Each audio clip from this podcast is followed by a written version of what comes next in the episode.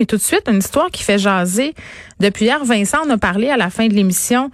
Euh, projet pilote de deux semaines qui sera lancé lundi pour vacciner tous les parents d'enfants euh, en garderie, les, les parents d'enfants qui sont au primaire ou au secondaire, qui vivent dans certains quartiers de Montréal, Côte-Saint-Luc là en particulier.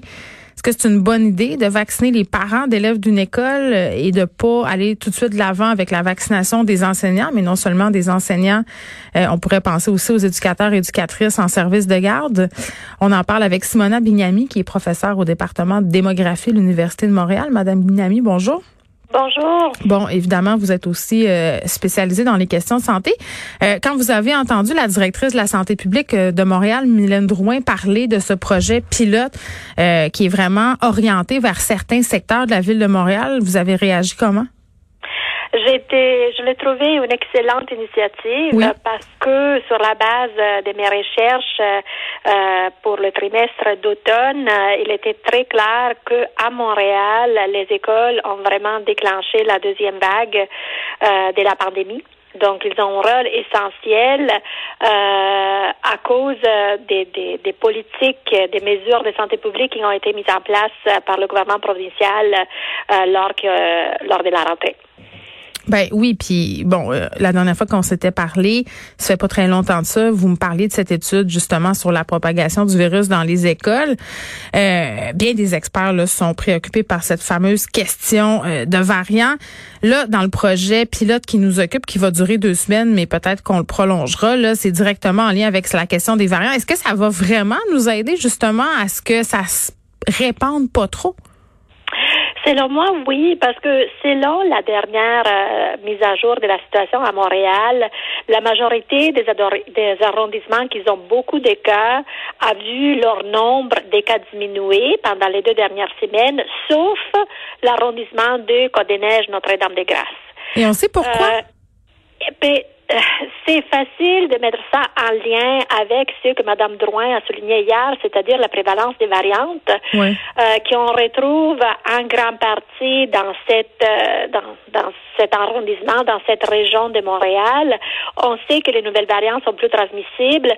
Donc, euh, euh Mme Drouin aussi hier sur Twitter s'est s'est préparée à une troisième vague déclenchée par les écoles, la transmission causée par les écoles. Donc, d'aller intervenir de, fa de, façon presque chirurgicale euh, dans l'endroit de Montréal où il y a mhm. plus de variantes qui clairement impactent déjà la transmission, je le trouve une excellente idée. Mais Madame Mignani, en même temps, je me dis, ok, euh, on sait maintenant que les écoles euh, sont un vecteur principal de propagation, surtout par rapport à ce fameux variant-là. Il y a personne euh, qui contredit ça. Par contre, ne pas vacciner dès maintenant les enseignants, le personnel qui travaille dans les écoles, les éducatrices en garderie, est-ce que c'est pas un peu contre-productif de seulement vacciner les parents? c'est Selon les, les, données que moi j'ai analysées, je ne pouvais pas distinguer les parents des enseignants. Et je pense que, donc mon opinion personnelle est que oui, il faudrait vacciner dans ces mhm. projets pilotes aussi les enseignantes, le personnel. Euh, je ne sais pas comment la décision a été prise. C'est sûr que nous savons il y a une question de équité d'abord, mais aussi d'accessibilité aux vaccins. Mhm. Euh, donc, j'ai trouvé euh, très important qu'hier, le ministre Roberge, en tout cas, a assuré que les enseignantes euh, seront et le personnel sera vacciné aussi dans, dans ces écoles. Oui, dans la foulée de ce projet pilote, mais pas tout de suite, pas au départ. On nous dit par ailleurs que c'est à l'étude. Là, vous êtes spécialiste de la démographie. Est-ce que on peut supposer que dans ces quartiers-là, il y a plus de cas parce qu'il y a plus de monde? Plus de monde, pas nécessairement. Sur la base des analyses que j'avais faites, c'est vraiment une question de proportion des ménages euh, selon leur revenu, mais aussi selon le nombre des, des enfants dans, dans, le foyer.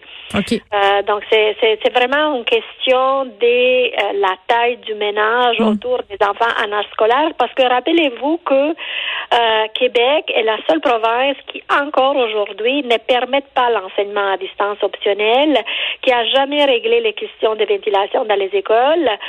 Euh, et donc, où on sait que, que cette insuffisance des mesures mm. a des retombées importantes pour la transmission. Oui, puis parce qu'il y a quand même des gens qui ont sauté aux conclusions rapidement. Euh, puis je suis pas en train de dire que je suis en accord avec ces théories-là du tout, mais ce qu'on entend depuis hier, c'est bon. Ben on vaccine dans certaines communautés, ces quartiers-là qui ont une forte concentration de plusieurs plusieurs communautés. ce sont des quartiers éminemment multiethniques. On parle aussi de la communauté juive. Euh, les gens disent ben c'est ça, on va vacciner euh, ces personnes-là qui ne suivent pas les consignes. Moi, j'ai, c'est sûr qu'il y a eu certaines, euh, certaines déclarations dans les journaux de non-respect des consignes sanitaires.